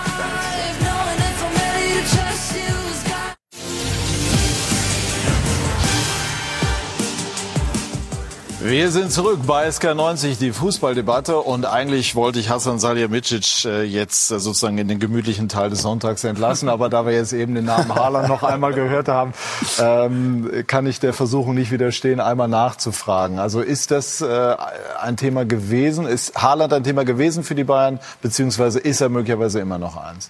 Macht ja keinen Sinn, weil ich sehe gerade Lever im Hintergrund. Wir haben ja den besten Stürmer der Welt. Also wird definitiv nicht zu den, zu den Bayern gehen. Macht ja keinen Sinn, weil wir haben Leber. Ja. Haaland? Ja. City? Sieht so aus. Also wenn man da die, die Zahlen hört, was äh, an Beraterhonorar aufgerufen wird, da wird er ja schlecht. Ja. Und äh, wie gesagt, also ich, äh, wie es Roman gerade gesagt hat, ich glaube, dass die, äh, die Mannschaft, die Fans, der ganze Verein mhm. ein Stück weit von ihm genervt ist, von diesem mhm. ganzen Zirkus. Es ging ja letztes Jahr schon los, wo er da oder seine Berater vom wichtigsten Spiel der Saison zu Hause gegen Frankfurt, das dann verloren wurde, hausieren waren in, in, in, in Spanien und ihn da angeboten haben bei einigen Vereinen. Und ich finde das unsäglich und unmoralisch, was da passiert ist die letzten Monate, weil natürlich ihm die Chance gegeben wurde, in Dortmund sich zu entwickeln. Dass er äh, sich so entwickelt, viele sagen, das hat man gewusst. Ich habe es nicht gewusst, weil das ist ein neuer Fußball, ist ein anderer Fußball wie in Österreich. Das heißt, diese Dankbarkeit, die natürlich auch wieder auf gegenseitig beruht. Ja, die beiden sind sich nicht schuldig. Er hat Leistung gebracht, dafür wird er ordentlich bezahlt und dafür kriegen sie jetzt Ablöse. Nur du musst natürlich auch schauen, wir haben es vorhin angesprochen oder Hassan es angesprochen, mit, der, mit den zwei Jahren ohne Heimspiele. Das heißt, das muss ein Miteinander sein. Und, und mir geht es oft so, früher war ein, ein, eine Vertragsverlängerung, ein Transfer, du hast da einen Bund geschlossen mit dem Verein, dass du zusammen was machst. Heute hast du die Vereine und auf der anderen Seite hast du die Berater und die Spieler. Und die Berater und die Spieler interessiert das keinen Millimeter, was mit, was mit dem Verein passiert. Dass die ihr Geld bekommen müssen, das ist klar. Und dass sie ordentlich entlohnt werden sollen, das tun sie, das sollen sie auch. Nur du musst natürlich schauen, wie der Hassan sagt, dass der Verein, dass das nachhaltig ist, dass es den Verein in 15 und 20 und 50 Jahren immer noch gibt. Und das geben wir im Moment ab. Und da muss sich was ändern. Diese Denke, dass wir jeden Tropfen aus den Vereinen rauspressen und was nach uns ist, das interessiert uns nicht, nach uns die Sintflut. Und das ist eine Denke, die sich durchgesetzt hat und, und das, was mit Haaland im Moment passiert, das ist mehr als unmoralisch. Wie ist das eigentlich, Hassan? Sie sind ein nervenstarker Typ, ein Typ, der äh, auch kämpfen kann, auch in Verhandlungen. Aber kommt manchmal so ein Punkt, an dem man äh, im Grunde genommen ja schon mal richtig sauer wird wenn man das so präsentiert bekommt, was sich die Spieler vorstellen, ohne dass wir jetzt das an Namen festmachen. Ja, sowieso klar. Ähm, ja, man muss, ähm, wenn man, sag ich mal, solche Top-Mannschaften äh, zusammenstellen muss, dann ist das äh, tägliche Arbeit, klar. Ähm, der Markt entscheidet den Preis, ist so klar. Ja. Und ähm, das ist, ähm, habe ich vorhin angesprochen. Engländer haben von Haus aus mehr TV-Gelder, internationale Vermarktung haben sie, glaube ich, zwei Milliarden abgeschlossen, wo wir, wo wir, äh, glaube ich, in der Bundesliga verbessert mich jetzt ähm, 100 für alle haben, 100 irgendwas. Also, es ist, es ist signifikant. Ganz, höher. ich will jetzt keinen falschen. Faktor, aber ich habe es auch als signifikant Ähm, höher. deswegen, ähm, wir müssen schon, habe ich auch gesagt, dass man nicht alles machen kann, dass wir auch unsere, sag ich mal, Vorstellungen haben. Mhm. Und ähm, das Schlimmste aber, und das habe ich ja vorhin, äh, vielleicht muss man auch Ja. mal sagen, ist für einen Club, wenn der Abspiel, äh, ein Spieler ablösefrei geht. Aber das ist ihnen passiert, das nervt sie Das, dann, oder? Natürlich ist das so, weil ähm, ohne jetzt irgendwie Ja. irgendeinen Spieler zu kritisieren, weil da geht von den Clubs, das ist nicht nur Bayern München Problem, das ist Problem von jedem anderen Club in der Bundesliga, in der, in der Fußballwelt jetzt, weil es wird ja natürlich das Geld aus dem Markt gezogen und natürlich haben, sie, haben das dann die Spieler und die Berater, aber wir als Clubs ähm, stehen da und müssen natürlich sehen, wie wir, wie wir weiter wirtschaften. Jetzt ist ja die Frage, wie viel Risiko... Dadurch, da, Entschuldigung, dadurch geht der Fußball kaputt, meiner Meinung nach. Ja? So weit würden Sie gehen? Absolut. Also das haben wir äh, vorhin auch gehabt. Ähm, Also durch das Verhalten der Spieler Nein, ähm, durch, ja, durch, durch das Verhalten der Spieler würde jetzt äh, eine, eine schlimme Aussage äh, sein, sondern Ablösefreiheit macht uns Vereine und nicht nur Bayern München, sondern jeden anderen Club ähm, immer schwächer. Klar, aber Ablösefreiheit ist natürlich geltendes Recht. Das ist jetzt eine ganz lange Diskussion, Bossmann-Urteil und so weiter. Aber äh, für den Club ist es natürlich von nach Nachteil. Der Pandemie, jetzt Klar. nach der Pandemie Ja. ist es natürlich, ähm, ja, ich will nicht sagen Mo- Mode geworden, aber Hm. ähm, dass die Spieler eben, ähm, ja, Verträge auslaufen lassen, Genau. ne? Klar. Sogar, sogar Mbappe, sogar Mbappe Ja. ist ablösefrei. Also Und das bedeutet ja nicht, dass der, der, der Verein, der ihn haben will, kein Geld bezahlen muss. Sondern er muss ja Geld bezahlen, aber nicht an den anderen Verein. Das heißt, der abgebende Verein profitiert in dem Fall nicht davon. Ich würde es gerne einmal noch mal konkret auf die Bayern beziehen, Wolf. Wir haben uns ja gestern auch so rund um das Spiel unterhalten. Also wie viel Risiko äh, sollten die Bayern gehen, nach deiner Einschätzung? Ja, es ist, es ist eine Philosophiefrage. Also und, und das ist ja äh, deshalb sind die Bayern an einem entscheidenden Philosophie- Punkt. wa- warum Philosophiefrage? Naja, Wenn- bist du, also wenn du kein Geld ja, also hast, dann kannst du nein, keinen nein, ausgeben. Oder wenn ist, du Geld ist, hast, dann ist gibst du klar, aus. Ist, Ist ja, klar. ist ja klar. Ähm, aber damit, die, die, die Benchmark ist ja der Abstand von euch zur europäischen Spitze. Das ist ja das, was das ist ja für euch der entscheidende Parameter. Und die, die, die Clubs, mit denen sich Bayern misst, haben eine, eine ganz andere oder ganz andere wirtschaftliche Möglichkeiten. Deshalb Natürlich kannst du nur das einnehmen, was du ausgibst. Und ich will jetzt hier auch nichts herbei. Das ist ja, das ist ja vollkommen klar. Also das Aber gilt geht ja- jedenfalls für Bayern. Bei Barcelona beispielsweise gewinnen so ist es. Also da wird ja, da wird ja anders gewirtschaftet. Jetzt ist die, jetzt ist die Frage: Musst du ein größeres äh, wirtschaftliches, finanzielles Risiko nehmen, um damit ähm, mithalten zu können, mit diesen Clubs mithalten zu können? Oder sagst du dir, äh, also eine Halbfinalteilnahme in der Champions League ist eher die Ausnahme als als die Regel. Das, das kann ja trotzdem, es kann ja trotzdem attraktiv sein. Ne? Also es kann ja Spaß machen, dann Ja gut, oder du sagst halt, du holst Aber- diese Grafenbergs, von denen du hoffst, dass du, dass du sie sportlich entwickelst Richtig. und dann auch im Wert Nur steigerst. das, wär, das ist ja dann ein, ein anderer, ein anderer Ansatz. Aber Philosophie haben wir, haben wir ja gesagt, wir können keine 20 Top-Spieler, äh, was vielleicht und- und- äh, manch Engländer kann. Und damit musst Wir du, bist du ja. ja ein Entwicklungsverein auf allerhöchstem Niveau, aber du musst, du musst die Spieler entwickeln, du musst auch Marktwerte entwickeln, du musst, ähm, du bist zum ersten Mal in der Situation, dass du natürlich und die Spieler auch von der europäischen Spitze ähm, dahingehend attackiert werden, als dass sie interessant sind für andere Vereine, wo du dann nicht mehr mithalten kannst. Deswegen haben wir so einen jungen, jungen Trainer, Genau, der auch genau. entwickeln kann. Genau. Ähm, das ist die Philosophie. Ja. Anders geht das nicht. Ist denn Ihr Anspruch nicht- weiter Top 4 in Europa? Ja, natürlich ist das immer der Anspruch des FC Bayern. Wir dürfen hier nicht sagen, dass wir die Champions League gewinnen können. Ähm, das ist auch, wie wir gesehen haben, manchmal auch eine Tagesform. Wenn ich unsere Mannschaft anschaue, dann, sie, dann haben wir ja diese 13, 14, vielleicht 15 Top. Aber danach muss man entwickeln, Ja. muss man ein paar vielleicht erfahrenere haben. Und manchmal kriegst du auch nicht die Spieler, die du als 15, 16, 17 haben willst, weil die in den anderen Clubs Stammspieler sind. Klar. Ja. Also muss man auch sehen. Ne? Ja, und jetzt, jetzt komme ich noch mal rein und sage, das ist, die erste Mannschaft steht top drin. Ne? Jetzt wird die entscheidende Phase der Saison wird im März oder April gespielt, wo klar ist, da hast du mit Verletzungen zu tun, du hast mit Belastungen zu tun. Die englischen Mannschaften beispielsweise, Manchester City oder Liverpool, die haben zwei, zweieinhalb Teams, die international auf höchster Ebene konkurrenzfähig sind. Die haben auch die jedes schicken Jahr zum 150 mehr. Ja, ja, klar. Ich, ich mach's ja gar nicht zum Vorwurf. Nein, nein, ich mache das ja nicht zum Vorwurf, sondern Ja? es, es geht ja einfach nur darum, einfach darzustellen, mit, mit wem äh, Bayern konkurriert. Mhm. Das, das, das ist die Auseinandersetzung. Du konkurrierst mit Mannschaften, die im Prinzip zwei Mannschaften auf dem Niveau haben. Wie Ein- Manchester City oder Liverpool. Einmal eine konkrete Frage gegossen. Angenommen, Sie hätten einen Spieler an der Angel, äh, Innenverteidiger, Sechser, Mittelstürmer, von dem Sie glauben, boah, der bringt uns richtig weiter. Wären Sie dafür bereit, das berühmte Festgeldkonto überzustrapazieren, hieße, Schulden zu machen, in der Hoffnung, dass man dann durch ein solches Invest diese Schulden irgendwann wieder bedienen könnte? Oder ist das für Bayern ein No-Go? Da musste man sich natürlich mit unserem Aufsichtsrat unterhalten äh, und äh, da musste der ganze Club und da unterhalten wir uns ständig, was ist möglich, welche Risiken geht man oder welche nicht. Äh, bis jetzt sind wir diese Risiken nicht eingegangen. Und das wird auch in Zukunft nicht passieren. Sicherlich werden wir den Club nicht in, ähm, in Schwierigkeiten bringen. Droht Ihnen bei Gnabry der nächste ablösefreie Abgang? Ich hoffe, ich hoffe nicht, weil ähm, auch er ist ein Spieler, haben wir ja gestern gesehen, den wir wirklich wertschätzen, den die Fans lieben, den wir im Club lieben. Ich glaube, dass äh, es an ihm liegt auch, dass er sagt, dass er äh, hier bleiben möchte.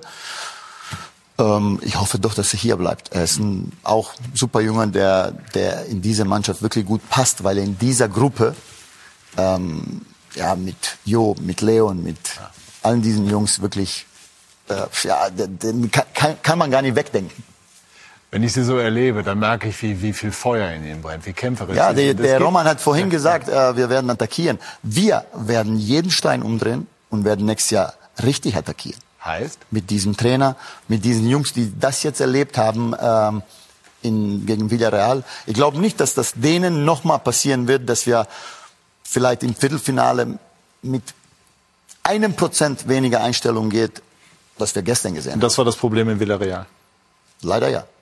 Das heißt, das Spiel gegen Villarreal ist Finale da Home reloaded. Gar nicht so schlecht, ne? Ähm, ja. ähm, ich Ja, aber das war ja der ich Ausgangspunkt ich dann für- Ich, ich für nehme ja 2030. zum Beispiel den äh, Josua Kimi als, als Beispiel der Mentalität. Und wenn ich ihn sehe und wenn ich mit ihm rede, dann weiß ich, dass er alle anderen äh, ziehen wird und dass, dass wir nächstes Jahr nochmal noch mal richtig angreifen. Ja, es hat, und er hat ja in der Vergangenheit immer wieder so einen Impuls gebraucht. Ne? Also diese, diese, diese Rivalität oder auch der Abstand zwischen Bayern und Dortmund ähm, hat sich ja entwickelt über die Jahre und, und, und Geburtsstunde war das verlorene Pokalfinale 2012. Wo er klar war, wir müssen jetzt, müssen wir Und was wir machen. auch. Und 2001 war 99, ne? 2000, Genau. 99 und 2001. 99, diese Niederlage, die war, ich will nicht sagen Gold wert, aber an der haben wir so viel gelernt. Und diese Jungs sind wahrscheinlich noch cleverer als wir das waren. Und die werden lernen und nächstes Jahr es besser machen. Ja, hoffen wir es. es, wird, es wird nicht einfacher. Wir, wir haben gesprochen über die, der Wettbewerb lebt von der Chancengleichheit. Und es ist einfach so, wenn man sieht, was in Paris passiert mit den spanischen Topclubs, in England ja eh, dann ist es im Moment ein ungleicher Wettbewerb. Und ich glaube, dass es im nächsten Jahr die Chance größer ist für die Bayern, die Champions League zu gewinnen, als in drei oder fünf Jahren. Wenn sich nichts ändert. Wenn die UEFA nicht irgendwann mal anfängt, Sachen zu regulieren und da wirklich den Deckel drauf zu machen, weil, wie es der Hassan sagt, wenn da jedes Jahr im, in, in ganz Europa eine halbe Milliarde oder mehr an Berater geht, das ist Geld, das ist aus dem, aus, aus dem Kreislauf. Und, und die ablösefreien Spieler, die bekommen jetzt mehr. Ja, das wurde vor 25 Jahren beschlossen. Nur das Geld, das an Ablösesumme bezahlt wurde an, an äh, vertragslose Spieler, das haben die Vereine bekommen. Das nehmen jetzt die Spieler. Das heißt, du musst irgendwann müssen wir einen Weg finden, dass die Vereine auch eine Chance haben zu überleben, weil es kann nicht sein, dass wir in England sehen wir das ja jährlich, dass da Traditionsvereine äh, in Administration gehen und dann irgendwann von der Bildfläche verschwinden. Weil wenn es so weitergeht, dann befürchte ich, dass, dass es vielleicht auch irgendwann bei uns der Fall sein wird. Also das ist das, äh, das Große und Ganze, aber wie gesagt, ich wollte jetzt einmal nochmal auch diese, diese menschliche Komponente an so einem Sonntagmittag nochmal äh, herausheben. Hassan, also kämpferisch, engagiert. Auf der anderen Seite gibt es immer wieder auch mal an Ihnen Kritik. Wir reden jetzt über die, die sachlich ist. Macht Ihnen der Job dennoch zu jeder Sekunde Spaß? Sehr, wenn ich das äh, sehe, wie die Jungs gestern gespielt haben. Ich glaube, dass wir trotzdem nicht so viel, nicht so viel falsch gemacht haben. Was da für eine Truppe auf dem Platz steht, auch was wir für eine Bank haben, um, um die Mannschaft dann im Spiel zu verstärken. Wir werden natürlich auch mit dem Trainer jetzt in die Analyse gehen, weiter versuchen, vernünftige Kaderplanung zu machen. Und dann äh, muss es knallen nächstes Jahr. Geht's bei Bayern noch so familiär zu wie zu Höhnes Zeiten? Ja, ja, ich glaube, wir haben äh, ein muss immer wieder darauf zurückkommen, den Kern der Mannschaft. Ähm, die Jungs verstehen sich sehr gut. Das ist natürlich auch nach so einem Abgang von von David Alaba, von Jerome Boateng, auch vorher äh, Robin Ribéry, Mats Hummels. Das sind alles Topspieler, die wir dann in diesen Jahren ersetzt haben. Auch ihr spricht vielleicht vom Umbruch, aber ähm, das ist völlig normal, dass man dann äh, die Mannschaft umbaut oder mhm. dann verstärkt. Und ähm, ich bin da total optimistisch und ähm, man muss natürlich diese Spieler lieben lernen und mit denen diesen Job lieben lernen. Und deswegen macht es mir Spaß. Wenn es mir nicht Spaß machen würde, würde es nicht machen. Sollen wir das mal so als Schlusswort zu diesem epischen Bayern- und Dortmund-Part äh, stehen lassen? Also nochmal herzlichen Glückwunsch an den FC Bayern zur deutschen Meisterschaft zur zehnten in Folge. Aber jeder neutral, Sie sehen es mir nach, als neutraler Fußballfan würde ich mir im kommenden Jahr einen noch intensiveren Wettbewerb wünschen. Aber das haben wir ja auch schon thematisiert. Was läuft heute noch wo nach dieser Sendung? Wird Didi Hamann erneut Klartext sprechen? Dann schauen wir nach England. Liverpool gegen Everton. Didi, das Merseyside Derby. Mit Vorteilen für wen? Klopp gegen Lampard? Ja, also bei den einen läuft sehr gut, bei den anderen, die sind im Abstiegskampf. Ja. Liverpool muss nachlegen, City ja gestern gewonnen. Siegespflicht.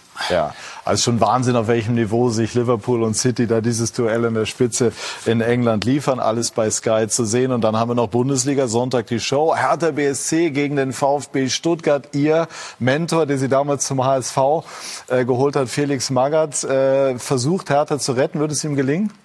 Ich glaube schon. Felix ja. macht das schon. Ja, sehr gut. Also einmal bei der Gelegenheit eine meiner Lieblingsgeschichten. Am Roten Baum, damals noch Hassan bei den Amateuren, Felix der Trainer. Hassan trat die Ecken schon mit viel Vehemenz und Felix rief immer von draußen, fester Hassan, fester. ne? Gut, also in diesem Sinne sage ich herzliches Dankeschön an äh, die Runde. Roman Weidenfeller wird hoffentlich einen guten Flug nach Fernost haben und Ihnen, liebe Zuschauerinnen und Zuschauer, vielen Dank für Ihr Interesse. Schönen Sonntag noch hier bei Sky im Programm. Dankeschön. Tschüss und auf Wiedersehen.